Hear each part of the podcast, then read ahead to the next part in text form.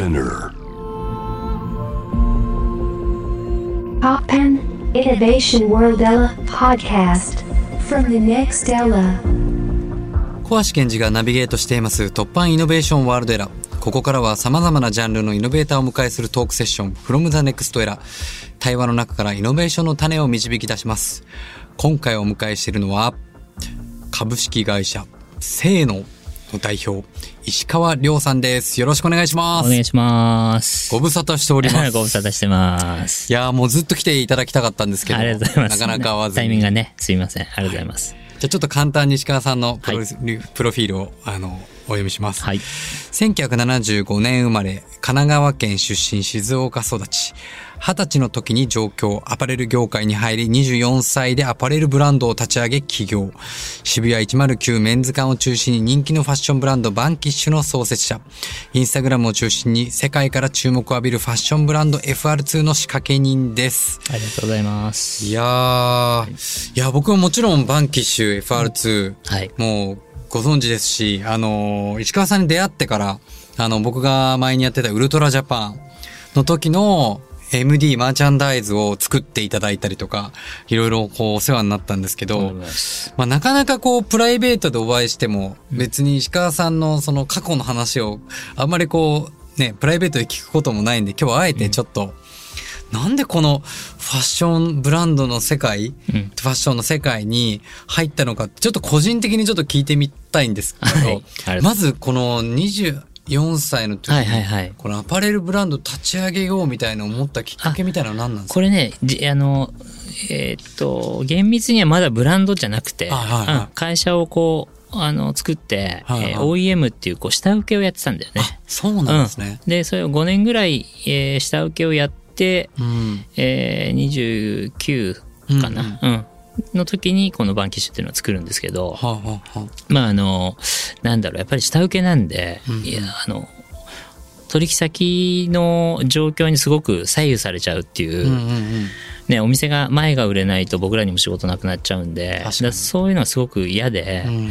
何かこう、お客さんに振り回されないものを何かやりたいなっていうところから、うんうん。まあ、じゃあやっぱ自分たちでブランドをやった方がいいかなっていうところでこのバンキッシュが生まれるんですけど、はいはいはい。これが2004年ですかね。はあ、はあはうん、で当時はやっぱりこうねあの原宿の、えーまあ、前世紀が90年代からあるんですけど周りのこう同じ業界の人たちも何かブランドを始めるっていうとやっぱりこう原宿っぽいものを。みんな作っていてうん。でなんかやっぱ僕の中で自分でブランドをやるんだったら、うん。彼らとはやっぱり違うことをやらないとうん。同じステージに上がれないなっていうのだけがはっきりしてたんですよ。なあ、なるほど、なるほど。うん。で、周りの先輩とかもみんな原宿っぽいものをやるんだけど、うんいや、俺はなんかやっぱこれ同じことやってても絶対勝てないし、なんか違う、こう、角度でうん。何か、あの、作らなきゃいけないなっていうのだけははっきりしてて、はいはい。で、そうこういろいろ探してる時に、この109の、えーギャルの文化があって、はい。まあそれにこう紐づいた、まあ彼氏っていうか、うん。なんだろう、横にいる、まあいわゆるギャル、ギャルオ君たちのマーケットがこう盛り上がってるよみたいなのを聞いて、はいはいはい。で、見に行ったんですよ。はいはい。うん。で、こう、うわあこれは本当に来るな、みたいああ。うん。そこ気づかないですけどね、普通にいたら。うはい。ん。なんかね、まあよくこう、ことあるごとにこうトークショーとかでも言うんですけど、あの、ギャルと、あ、ギャルオくんとギャルオの店長うん。が、あの、接客してるのを見たんですよ。はいはで、こう、えっ、と、ハイネックのニットを接客していて、はいで、左側にこう、長いね、ジッパーがついてて、はいはいここがこう、オープンになるい。はいはいはい。ニットを接客してたんだけど、えっ、と、そのギャルの店長がお客さんに、お兄さん、つって、このニットのこの左側のジッパー、うんなんでここにジッパーあるかわかりますかって聞いてたんだよ。で、俺は一瞬で、あ当時のギャル君たちのこう髪を盛る文化っていう、こう、ああ、紙ね、持ってましたよね。うん懐かしい。ね、はいあの、ファイナルファンタジーみたいなさ、はいはいはいはいドラゴンボールみたいな。はい。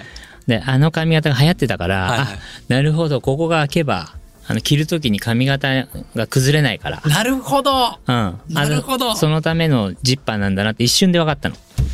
あ。で、それをこう見て、横目で見てて、でギャル男のお客さんが、いやーわかんないっすね、みたいな。これな、なんでここにジップあるんすかみたいな。ってい言ったら、あの、店長が、いや、お兄さん、これ、あの、ギャルが男のパーツで一番セクシーだって感じるパーツが、左の鎖骨なんですって言ったの。で、俺はもう一瞬で吹き出して、はいそんな接客で服売れるわけねえじゃんと思うの。はいはい。で、パッてお客さんの顔見たら、マジっすか？買います？って言ってその場で売れたんですよ。ええそのニットがね。はい。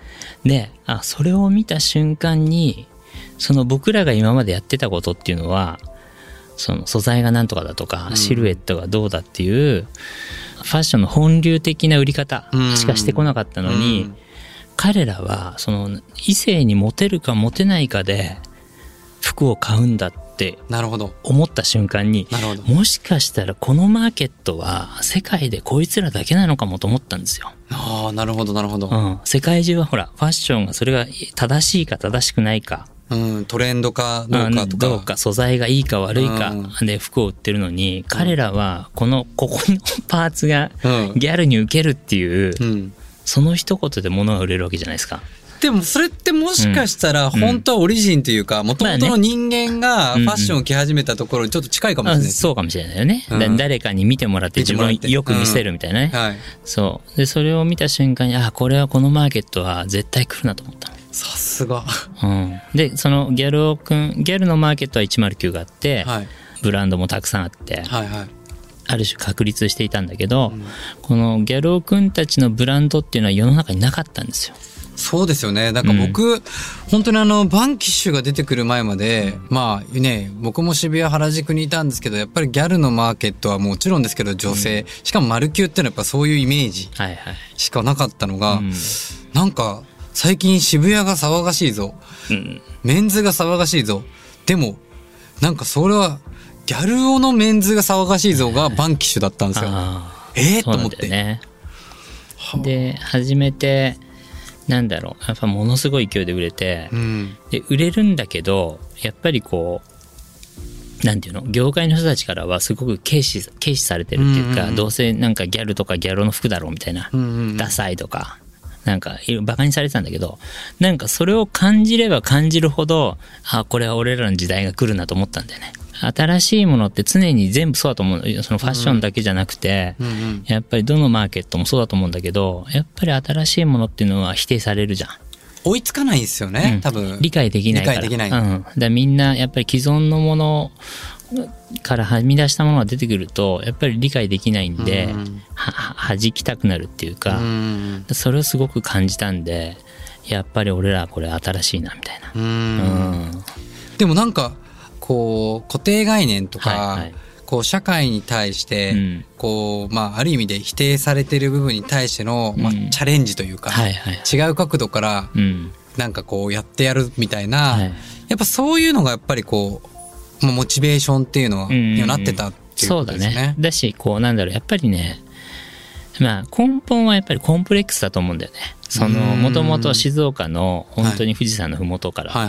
出てきて、友達も誰もいなかったし、うんあの、学生やってたわけじゃないんでね。はいはい。で、やっぱりこう、なんだろう、自分が、いうん凡人だっていう自覚があるっていうか、うん。だからこう、普通の人と同じことやってても、どっちみち勝てないから、うん。うん。だからもう最初から捨て身っていうかね、いやうん、なんかこう、みんなと同じことやってても勝てないじゃん、みたいな。ーううんん、だったら、少しでも可能性ある方にかけよう、みたいな。うん。うん、そういう感じかも。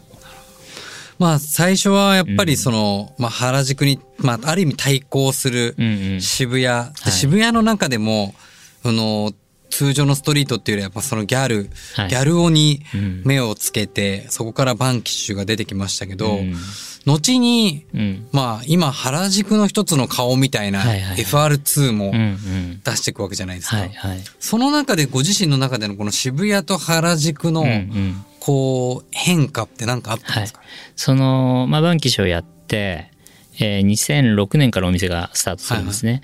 で、えー2010年に、えーっと、109のブランドとしては初めて東京コレクションのランウェイをやって、はいでそこから海外戦略が始まって、うんえっ、と、僕は割とこう2010年ぐらいから海外にすごく行き始めるはいはいんですよ。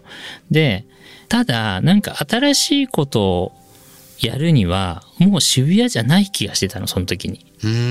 その、ある種、人はいっぱいいるんだけど、いる人たちっていうのは、その観光的に来てるなっていうのを感じたんですよね。はいで、原宿は一方で、元気がやっぱりなくて、うんうんうん。え渋谷にはたくさん人がいるんだけど、はい。原宿はやっぱりその、まあ、なんていうの、一時期のその裏腹のブームみみたいなものもやっぱりもうだいうぶん。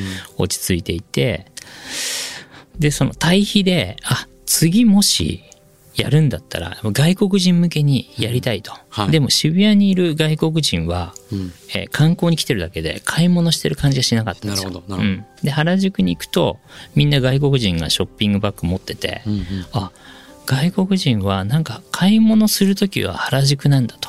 ああ渋谷に観光で行って最後買い物はは原宿でしてる。で、日本人は全然いなかったんですよ。うん買い物してる人うんうんうんで、僕らはもうグローバルに行くことしかその時考えてなかったんで、はいはいあ、あの当時は、えっ、と、渋谷が新しかったけど、うんうん次のマーケットは原宿のが新しいなと思ったんですよ。うんうんうんで、FR2 は原宿でやろうって言って、まあ社内でも結構反対されたんだけど、ええ元気がなかったんで原宿はね。はいはいいや、でも俺らはもう外国人取り行くからって言って、はあまあ原宿に今度出したんですよね。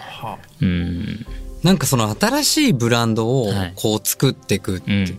まあ、えーバンキッシュの頃はその時もうメンズ館はあったんですかね？ないないない。あまだない、うん。僕らがあ、僕ら売れすなるほど。売れすぎて、売れすぎてメンズ館ができてた。そうそうそうそう。東急さんから完全にマーケットをもう作ったわけですよね。そうそうそうでまあその新しい FR2 って作るっていうのは、うん。もうある意味で今までのそのギャルとかギャル男っていう文化とはもう全然違うわけじゃないですか。そうそうそうそでその中う。で、まあなんですかね石川さんがこうやってった戦略って、結構僕が客観的に見ると、うんなんかすごくこう SNS をすごく活用しそうだね。活用の仕方がまずうまいな、うん。まあこのね FR2 の文字ももうハッシュタグからまず。入ってるし、うんうんあとはなんかこうキャラクターっはいはい。ていうのもすごいこう残っていくんですけど、うんあの辺ってどういうこう戦略で、結局そのやっぱりグローバルを狙っていくってなった時に、うんその世界の人たちがやっぱ使ってるものを使わないと、はいまずリーチができないじゃないですか。うんで、このええ FR2 は2014年から始まってるんですけど、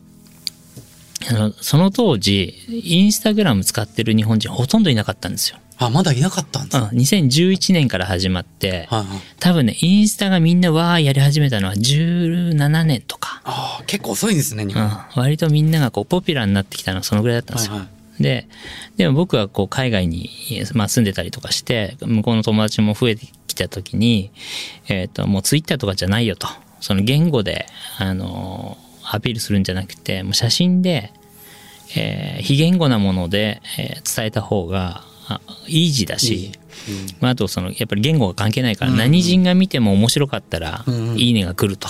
うん。で多分こうインスタグラムがあ世界の中心になっていくから、はいはい。インスタグラムやった方がいいよと。うん。2011年かな？うんうん。言われてでその頃から始めてるんですよね。はあでそのまああとはこうじゃあこのインスタグラムの中でどういうふうに自分たちをアピールしていったらいいんだろうっていうのを考えた時に、うん。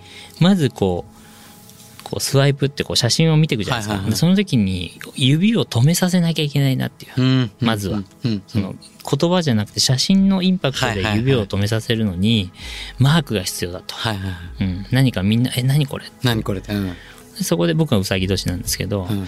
あじゃあうさぎのキャラクターでこうちょっとなんか変わったマークにしたらはい。指が止まるんじゃないかと、ほほうん、外国人も指を止めるんじゃないか、はい。うん、っていうところがマークが生まれて、うん。まあ、コンセプトが生まれてまあ僕は別にカメラマンだったわけじゃないんだけど、まあ、カメラマンのうさぎのカメラマンっていう設定で今度は石川遼が出るんじゃなくて、何かマスクマンにして、うん誰がやってるかわからない何人かわからないみたいな設定でやってみようっていうところからこの FR2 が生まれたんですよね。なんか最初に本当にあのマスクを作ったっていう。そうそうそうそうですよね。そわあ。う。うん。いやだから突如と現れて、本当にあのウサギがいろんなところに現れるなっていう、だから最初はなんかファッションブランドっていう感覚もしなかったですよね。そうだね。洋服の写真とかあんまり出さなかったからですよね。うん、写真をこうすごいなと思って。うん。そうだったかもね。なんかあれよあれよとでもそれがはい。いろんなところで展開していくし、うん。あとなんかまあそれはバンキッシュも FR2 もそうなんですけど、はい。石川さんは世の中のこうな情勢ニュースにめちゃくちゃ早いなというか、ん。はいはいはい。なんかそれをすぐもう商品化するじゃないですか。うん風刺風刺的なね。風刺的な。うんはいはい。あの感覚プロジェクトっていうのはどんなとこからスタートしてるんですか、いやそのやっぱりい根本は世界中の人たちが理解できるものをはい。やっていく。はい。そのまあそれはアートの業界にちょっと通じてたりとか、うん。まあうーんまあちょっと恐れ多いんだけど、まあ、バンクシーみたいな、うんうんうん。そのちょっと風刺世界的な風刺、えー世界情勢をこう風刺したものを商品していくみたいなはい。コンセプトがあって、まあそれが本当たまたま当たったっていうかやってる人が少なかったんで、うんうん。今となってはねインスタグラムの中もさブランドもたくさんあるし、うん。毎日いろんなことがあのいろんなブランドが生まれてると思うんだけど、僕らがやってた時はやっぱ少なかったんで、うん。うん。まあ、先行者利益じゃないけど、うん。うんそういうのがあったかもしれないですね。でもファッションってこういわゆるこうまあ直訳すると流行とも言われるわけで、はいはいはい。まあ常にこう、うん。変わっていくわけじゃなはいいですか。はいそういう中でまあバンケーシ FR2 というのはこう変化の中をむしろこはいはい。うかいくぐってというか、うん。あのー新しいマーケットを作ってきたんですけど、はいはい。やっぱそういう意味では常にこうままた次を作らなきゃいけないみたいな、そうだね。悩みみたいのとかうん。あるんですか、悩みはないんだけど、はい。やっぱり世の中って毎日変わってくんでそうですよね。ね、ある日突然 iPhone が出てきたりするわけじゃないですか。かこれが一つ出てきただけでう、んうん。ね、世界中の人たちのこう買い物の仕方が変わったり、うん。うん物の調べ方が変わったりこう常にやっぱ変わっていくんで、うんうん。やっぱそれだけはすごく毎日見てるっていう見かうん。その今、えっと去年の秋あ違う春ぐらいから、FR2 ゴルフっていうゴルフのラインを始めたんですよ。でそれはそのマーケットを見ていてうん。わざとこれあこのマーケットだったら売らない方が売れるなと思ったのえ、どういう意味ですか？え？これ難しいこれいやいや。ぜひ、そこ突っ込んで聞きたいです。あの、ゴルフ、まあ、たまたま僕、い名前が石川亮なんで、はいはい。あ、ゴルフのね。そうそうそう、なんか名刺交換とかすると、はいああ、ゴルフの、みたいな言われるのがもうムカつきすぎて、はいはい余計ゴルフから離れてたんですよ。はいなんだけど、まあ、あるきっかけがあって、ゴルフ行かなきゃいけなくなって、で、その時にこう、いろいろ買いに行くじゃないですか。服もそうだし、グッね。で、その時に本当に自分が着たいものはなくてうんう、んやばいとうん。ゴルフマーケットってこんな状態なんだと。はいはい。これはなんか自分たちでややったら、うまくやったら売れるかもなとうん。思って作り始めたんですよ。はいはい。で、作っちゃったはいいんだけど、どうやって売るかまで考えてなくて、うんで、その間にこう、マーケットをリサーチするじゃないですか。はいはいでそうするとね、えー、大体ゴルフのマーケット、おじさんが8割、若い女の子は2割みたいなうんうんうん構図が見えてきたんですね。はいはい。あ、なるほどと。若い男の子はほとんどいけないんだと。うんやっぱりお金もかかるし、うん車もなきゃいけないし、結構ハードルが高いじゃないですか。はいはい。で、この2割の若い女の子っていうのは、あ、ほとんどこのおじさんたちが連れてるね。なるほどと。はいはいこれは、まあ、FR2 の認知度を使って、この2割の若い女の子たちに、うんあ、FR2 ゴルフ変えたんですね。そのウェア可愛いですねって言わせたら、絶対売れるなと思ったんですよ。さすがだ。で、はい。それをやるには、その、なんだろう、枯渇感が必要だと。はいはいはい。やっぱりその、それを手に入れられたっていうレ,、はいレア度が、その関係を生み出すじゃないですか。確かに。で、作っちゃったものの、半年間売らなかったんですよ。あえて、あえて。すごい。で、わざと VIP、僕らの周りの社長さんたちだだけけに、パスワードを渡してはいはい買ってもらってたんですね。はいはいはい。で、その人たちが若い女の子に配ったりするじゃないですか。はいはいはい。で、その半年の間に写真が上がり始めるんですよね。うんうんうんうん FR2 ゴルフ、かわいいみたいな。はいはい。でも、買えない。アカウントだけ作っといて、しかも鍵アカにして、はい。そこにフォローがいっぱい来るじゃないですか。はいはい。で、DM がめちゃ来始めるんですよ、途中からはいはいはい。何ヶ月後から。どうやって買うんですか、はい。どこで売ってんですか、はい。全部無視したんですわざと。すごい。わざと。もうどこで売ってるかわからないよ、はい。はい。でも写真だけは上がってくる。上がってくみたいな。で有名ななんか、まあ、マギマギちゃんとか、はいはい。みちょぱとかいろんな人たちが写真を上げてくれる、はいはい。でもどこで買えるか一切出さなかったんですよ。はいはいはい。であまりにも DM 来始めたんでそろそろじゃあ一回売ってみようかとうんうん。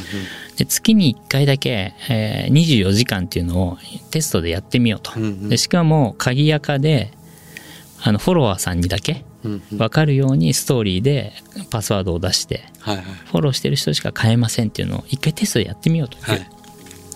やったらもうもののえ？わかんない10分ぐらいで全部売れ売れちゃったんですよ。何千万かの在庫が。ええで天才すぎる。やっぱりこ これは売れるぞと。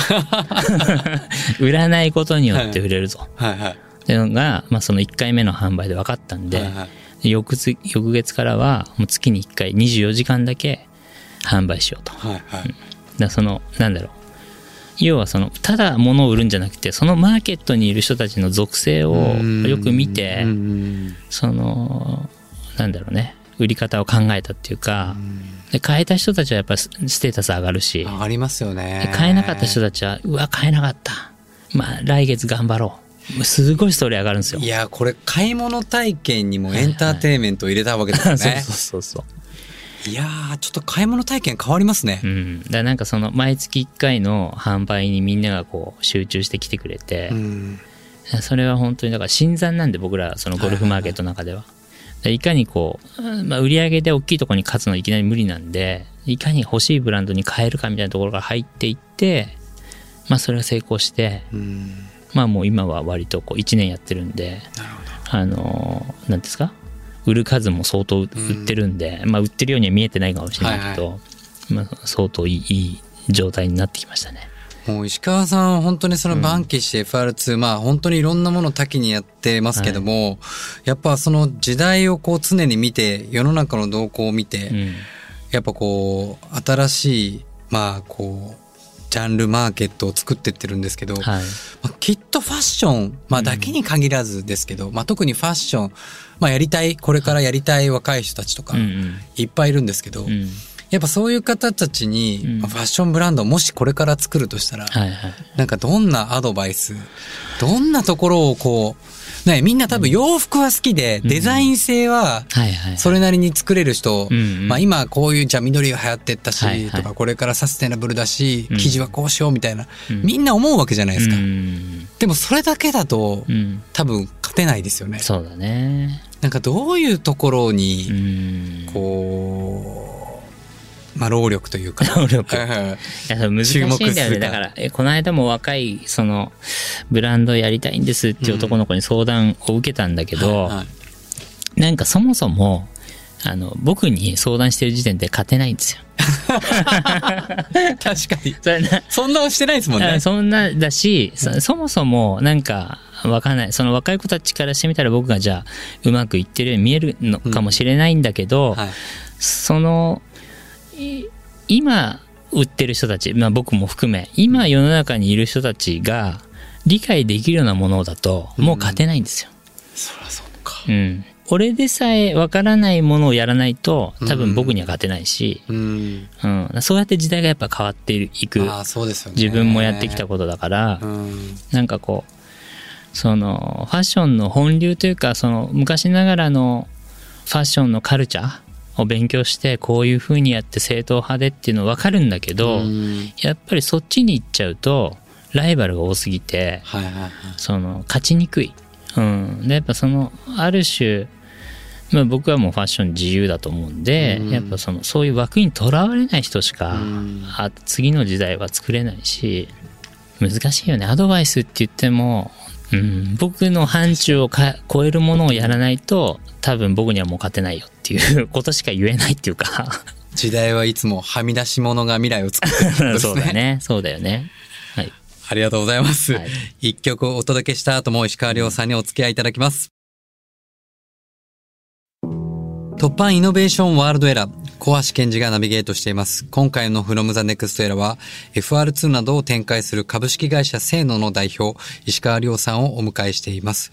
後半は石川さんが描く今後のビジョンとともに、今活躍されているステージの扉を開けた突破ストーリーについても伺っていきます。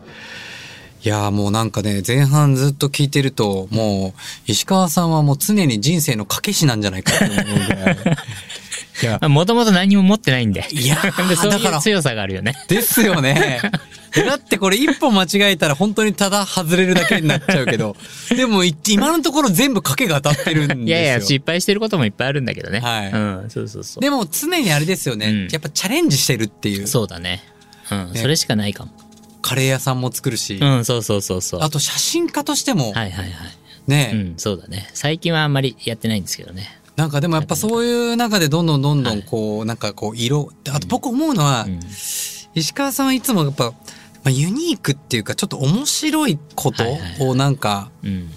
まあ普通だったら恥ずかしいということもむしろ面白いと思って、うん。なんかストレートにやってるし、はい。あとなんか思ってることも包み隠さず言うなっていう、うん。そんな印象があるんですけど、でもやっぱなかなか日本にいて日本人ってこう人の顔色を伺いながら、うん。なんかこう自分の思ってること本当の本音が言えなかったりとか、本音がなんだか分かんなくなってるみたいな人も多いと思うんですけど、うん。そんな中で結構ズバって本音が言えちゃうみたいなのっていうのはどういうところから来てるんですか、うん、まあやっぱ一番はうん。その、なんだろう自分がやってることに信念があるんで、うん、はだ別になんかなんだろう。僕ねほんとねなんて言ったらいいんだろうな。よくこう目にしたり耳にあの聞いたりするその人はそれぞれだからみたいなうんすごい嫌いなんですよ、はいはいはいはい。いやそんなことないよとうん答えは1個しかねえんだみたいな、うんなんかだからそれをこう自分の信念があるんで、うんやっぱダメなものはダメだって否定していかないと、はいはいはその時間がかかっちゃうんで、い全部を受け入れてるい。と。なるほどなるほど。うん、だややらないことを決めていくっていうか、うんあ俺はこうじゃないこれは違うってやっていかないと、やっぱこう貫けないよね自分の信念を。なるほどなるほうど。ん、だからなんかねみんなと喧嘩したいわけでも何でもないんだけど、ううんんその自分の信念のためになんか戦ってるっていうか、うん。普通でもそのね、やり、やりたいことはいっぱいみんなあるんですけど、うん。やめることができないじゃないですか。うん。なんかやめることによって、ああ、なんかこれ失うかもしれないなとか、はいはいはいはい。なんかこの機会がなくなっちゃうかもしれないなとか、うん。嫌われちゃうかもしれないな。うん。でもその信念がこう持てた、うんうんうん。なんか持てたきっかけみたいのってあるんですか？俺はこれだみたいな。なんだろうね。うん。だやっぱりその根本はやっぱコンプレックスだと思うんだよね。うん。そのうん田舎なコンプレックスっていうか、何かね本当に何もないところから出てきてるんで、はいはいはい。何か成し得るぞみたいなところが、うん。まあベースにあるのかもしれないね。でもそれをご自身で認識されて、まあね、本当はそういうコンプレックスさえもうん、どっかなかったことにしようとして、うん。なんかこう自分をいろんなもので着飾ったりしちゃうじゃないですか。はいはいはいはい。お金だったり地位とかうん。名誉とかうん。いろんなことで。うん。でもなんかやっぱそれをちゃんと認識されてる、うん。なんかそれが逆に強さなんじゃないかなってすごくお聞きをしててね。なるほど。うん。で、ちょっとまあ、あの、話変わるんですけど、なんかこう、まあファッションの世界って先ほど、あの、お話ししたみたいに、やっぱりこう時代とともにこう、うん。移り変わっていく。はいでそんな中で、やっぱそのコロコロナ禍っていうのはものすごくうん。うんうん大きかったんじゃないのかなと思そうだうんですよね。ね。で、まあ、ましてや先ほど言ってたインバウンドに向けた、うんうんあの、ファッション。まあ、はい原宿にね、うん。世界中の人が来てた。はい。でもこの3年間パタリと外国人いなくなったじゃないですか。うんうんうんそんな中で結構ファッション業界、はい。あの、石川さんのブランドも、うん。まあ、普通に考えると大変だったんじゃないのかなと思うんですけど。い。や相当大変だったよね。あうん、い一気になんていうんですか僕らの本当売り上げの、まあ、7割から8割外国人が、ーうんうんうん。あの買ってくれてたんで、はいはい。そこがゼロになっちゃうわそうですよね。けじゃないですか、うんうん。やばいよこれはと、うんうん。下手したら潰れちゃうな会社、はいはい。で、まあ、急激にこうまあ本当はグローバルブランドにするために世界に向けて売ってたんでコロナ前までは、えー毎月いろんな国でイベントやってたんですよ。必ず毎月やってたんですね、はいはい。いろんな国に行って、でそれがもう全くできなくなったんであそうですよね世界と分断されてしまって、はいはいはいで急かんかといって何もしないわけにいかないんで、もうしょうがなく日本向けに舵を切ったんですよ。なるほど。うん。日本人に売るために、はいはいえーなんだろう、YouTuber の子たちとなんかやらせてもらったりとか、はいはいはまあその、そうですね。いろんなことをこう、日本向けの、やったんえーそう、イイベントをもうやるしかなかったんで。でそれプラス、まあ、あの、ステイホームでみんなが家から出れない状態が続いてたわけじゃないですか。はいはい。で、1回目の、えー緊急事態宣言があって、えーそれが明けて、お正月かな ?20 年、あー21年か？あれ？ちょっと忘れちゃったんですけど、はいはい。2回目の、えー緊急事態宣言が出るっていうニュースが出始めた時に、いや、このままいったら本当にやばいと。うんうん。で、みんながもうじゃあ家から出れないんだったら、こっちから売りに行こうよと。で、昔あの僕がその小さい時に、えー移動図書館っていうのが毎週来てたんですね。はいはいこう近くの公園に、はいはいはいあのトラックで本屋さんが来てたんです。はいあ、図書館か。はいはい。で、そこで本を借りに行くみたいな、すごいはい楽しみだったのを思い出して、うんこれは自分たちがトラックを作ってはい全国売りに行ったら、はいみんな楽しみに来てくれんじゃないかなと。うんで FR2 自体はこう卸をしてないんで、うんうん直営店しかないんで、はいはい。あの地方の方はの子たちは、まあ、ネットではインスタとか、まあ、EC では買ってくれてるんだけど、はいはい実際ブランドを手に取ったりとかしたことない人がほほとんどじゃないですか。うんうんうん。あということはじゃあ全国を自分たちの車で回ったらほうほう。みんな喜ぶんじゃない？みたいなはいはいはい。うん、で、まあ、ただその世の中の世の中だったんで東京から売りに行くっていうことに対して、まあ、反感がねうん。東京から来んじゃね？えみたいな、はいはい。まあありましたね、そういう時期もね。あるんじゃないかと思ったんだけど、うんうん。やっちゃおうと。はいはい。でこのえ FR2 どこっていう、はい。えー移動販売をはい。もうすぐ始めたんですね、うん、緊急事態宣言が出るっていうのを聞いて、はい。1ヶ月か2ヶ月後にはもう車走らせてたんで。はあそうそうそう実際はそれで受けうてん、どんなあリアクションでしたか？でえっ、と、週末だけ売りに行くっていうコンセプトで、うんうん。えー土日で2箇所ずつ、だ4箇所、合計4箇所回るっていうプランで最初作ったんですよ。うんうん。で、え1回目は茨城の水戸だったんですけど、うんうん初回のその、えー初日の1箇所目の水戸でうん4箇所分全部売れちゃったんですね。在庫が。すごい。はい。で、もう確信して、はい。これはやばいと。い絶対売れると。はい。で人もめちゃくちゃ来て何百人も並んで,、はいでその瞬間に大きい車をまずオーダーしたんですよ。はい。す。その初日の1箇所目の販売で。はい。で、えーその残り3箇所売るもんないじゃないですか。はいはいで本社に連絡して、はい今から違う車で持ってこいって言って、はいで、えー本社にある在庫をも、はい。持てるだけ持たせてきたんだけど、はい。結局3箇所目で全部なくなっちゃったんですね。ほうほうほうん、であこれは間違いなくいけるとう。うんうん。いうことで始まって、えーもう今今ではですね全国2週目終わったのかな？今の時点で、はい、1年半ぐらいで。やって、えー本当にね一番並んだところは1000人ぐらい来たかな。だあのだからおまわりさんもいっぱい来ちゃってさだってコロナ禍真っ只中え。いでや、そうっすよね。うん、しかも本当に岐阜のね山の中みたいなえ工場を借りて。やったんですけど本当に千何百人来ちゃってパトカーいっぱい来てこれ何やってんだみたいになってめちゃめちゃストーリーを共有するイベントですね。いやそうそうそうそうそれはもうどこのアカウントに出てるんだけど、はあもう本当にね全国各地でむちゃくちゃ人来てもらってうんだからもう単純に服を買うっていうよりは、うん。もうある意味冒険に出かけるみたいな。あそうそうそうそう。まあ本当にそういう感じ。でうん今はちょっとねあのーその機能がなくなっちゃったんですけど、はいはいはい。ゼンリーっていうアプリしてる？はい。ゼンリー。あ、わかんないです。フランスのねアプリで、はいはい。あの GPS アプリで、はいはいはい。例えば彼氏と彼女でそれ入ってると、はいはい。彼氏が今どこにいるか、はいはいはいはい。彼女がどこにいるか、はいはい。GPS で分かるっていうなるほどなるほど。あのクソみたいなサービスなんだけど。でそこにうちの社員がそのゼンリーのアプリ使った方がいいんじゃないかっていう提案があって。ほどなるほど。でトラックの場所をゼンリーで、はい。えーお客さんに探してもらう、学うって、うん、でそれをあじゃあそれ面白いからそれやろうよと。それワクワクすんな、うん、だからエリアだけえー何日の何日に、えーここに行きますよって大きなエリアだけは発表するんだけど、うんどこでやるかは一切出さないんですよ。うんうんうん。でその発売日のえー当日に、あの、お客さんがそのゼンリーのアプリでトラックの場所を探し、ところから始まる。はいはいはいはい。うん。そうするとさ、朝、こうデートの、なんていうの？もうそのトラックを探すところからデートが始まるじゃん。で、見つけた時のその感動があるんで、なるほど。いみんなやっぱめっちゃ買ってくれるみたいな。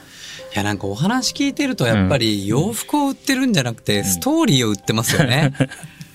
なんかこう、やっぱりさ、まあその移動販売の売り方も、うん。あの EC でみんな買い物することはいはいがもう日常で、はい。昔はね僕らがじゃあそのバンキッシュやった時ってはい。まだガラケーしかなくて、うんうんうん。そのガラケーで服なんて売れないよってすごい言われたんですようんうんうん。でも僕はもうこう横でギャルがねガラケーで服買ってるのを見てたんで、はいはいはい。これは絶対こういう時代になるぞとはい。思って、えー EC から始まったのがバンキッシュうんうん。で今そこから10年以上経って15年か経ってその EC で買うことが逆に何の感動もなくて、うんもうピッと押したら明日家に届く、うんそれが日常になってしまったじゃないですか。そうですね。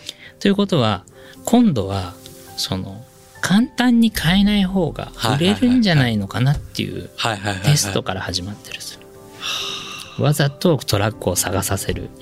うん、なんかその、えーゴルフのやつもわざと買えない。うん。ん。何か面倒くさいことを挟むことによって消費者のこう熱狂が上が上がっていくっていうか、だからやっぱこうファッションのジャンルとかじゃなくて、はいはい。やっぱ常にこう社会のまあ言ったらこう逆を言って、うん。新しいところにこうまあ提言していくっていう、はいはい。すごくわかりましたなんか。社会の逆境みたいな、はいはいはい。なんかあればあるほど、うんねもうりょうさんがもう燃えて でかくなって新しいプロジェクトが生まれてくるからそうだね。なんかちょっと楽しみですいやね。いや確かにコロナ禍がなコロナがなかったらこの移動販売いや出てないので。やってなかったんでね。はい。うん。でやっぱ常にそういうこう逆逆そしてなんか何かをこう、まあ、ある意味で閉じる本当はもっともっと入れたいところをやめるとか閉じるとか、やっぱそれは人生にも共通してるのかなってすごくお話を伺って感じました。ありがとうございますいや最後にあの様々な活躍を続ける石川亮さんがあらゆる壁を突破して今活躍しているステージの扉を開いた突破ストーリーを教えていただきたいんですけども、はい突なんか破全部が突破してるからなまあそうですよね。もうすでに突破してることばっかり。まあ合わせてもしお知らせなんかもあったら、ぜひ。なんかあるかな？突破ストーリーもう今の時点でね、どれだけ突破してんだっていう、ですよね。本当にそのえっ、と僕が2010年から海外に行き始めて、うんうん。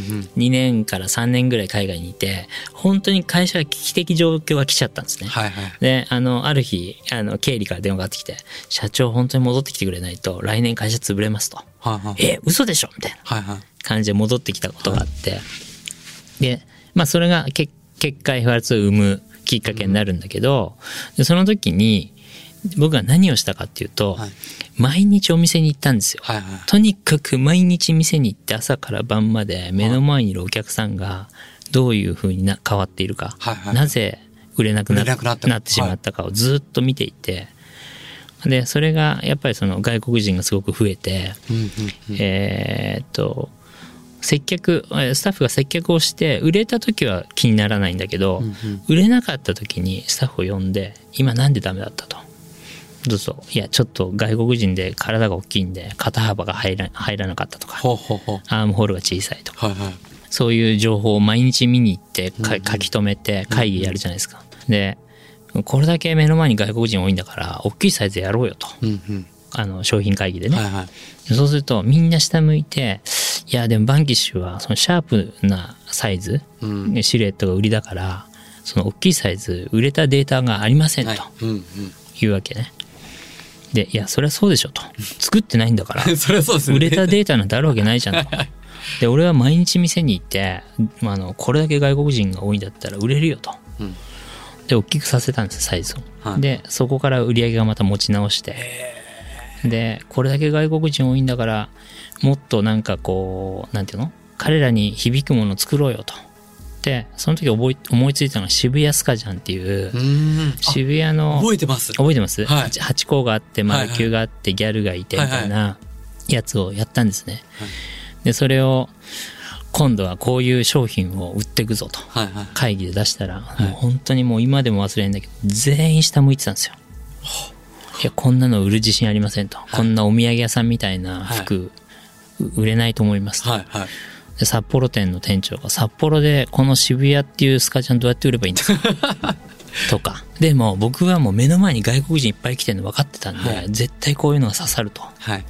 やろうよ。ったらまあそれこそ今でいう BTS とかはい。がそのスカジャン着てライブ出たんですよ。ええ頼んでないですよ。たまたまです。よ、えでもうバッコーンってその一品番ではいむちゃくちゃ売り上げがもすごい。う V 字回復したんですよ、やば。はギタリストのジョン・メイヤーとか、いはい。みんなが来てたんですその渋谷スカジャン、ええ何もプロモーションしてないんですよ。はい。本当にだからその世の中にそういうものがなかったんで、はいはいはい。それがもう売れまくって。すごいな。それで割とその危機を乗り越えたその渋谷スカジャン1個で一個で。そう。それがだって月に何万枚って売れたんですよ、いや、本当に賭け師っすね。うん、すごい。でなんかやっぱりその何が言いたかったかっていうと、はいやっぱり現場が一番大事で、うー。うんん、やっぱりその僕らのクリエイティブがどうだっていうことよりも、うんやっぱり環境が一番大事で、はい。何が現場で起きてるか。どういう状況になってるか、うんうんお客さんはどういう属性の人なのか。誰に僕らのものを売っていくのか。やっぱそこがすごく大事だなって感じた事案というかね。これはもう全国のお店やってる人、はいはい。まあ、ブランドやってる人、うん。皆さんに共通してそうだね。もう伝えられるもう提言、名言ですね、はい。それではあの最後にそんな石川亮さんをあの支えた勇気づけたはい一曲はい。選曲していただきましたけども、はい。どんな曲なんでしょうか？これはですね、えー、ウーバーワールドのはい。プレイングランっていう曲なんですけども、はい。これ僕ね、初めて、まあもともと、ウーバーワールドさん自体は存在してたんだけど、はい。だし、共通の友達がたくさんいて、いやー、絶対りょうさん、あの、拓也さん合うと思うよと。うんうん。似てる感じがするとすごく。はいはいいつか会ってよって言われてたんで、なかなかタイミングがなくて、会えない中、初めて、まあ、い行けるっていうタイミングでライブに行かせてもらって、はいはい。その時にね、この曲を聴いてね、衝撃を受けちゃったっていうか、へえまあ、ある種、なんていうの、もう後ろからハンマーでぶん殴られたぐらい衝撃を受けた曲で、やっぱりこう自分のやってきたね、その今までの人生そのものみたいな曲なんですよ。えうーんうん、とにかくやって確かめたらいいんだよっていう、はいはいこの歌詞をね、よく噛み締めて、噛み締めて皆さんにも聞いてほしいです。ありがとうございます。from the next era 今回は株式会社生の代表石川亮さんをお迎えしました。ありがとうございましたありがとうございました。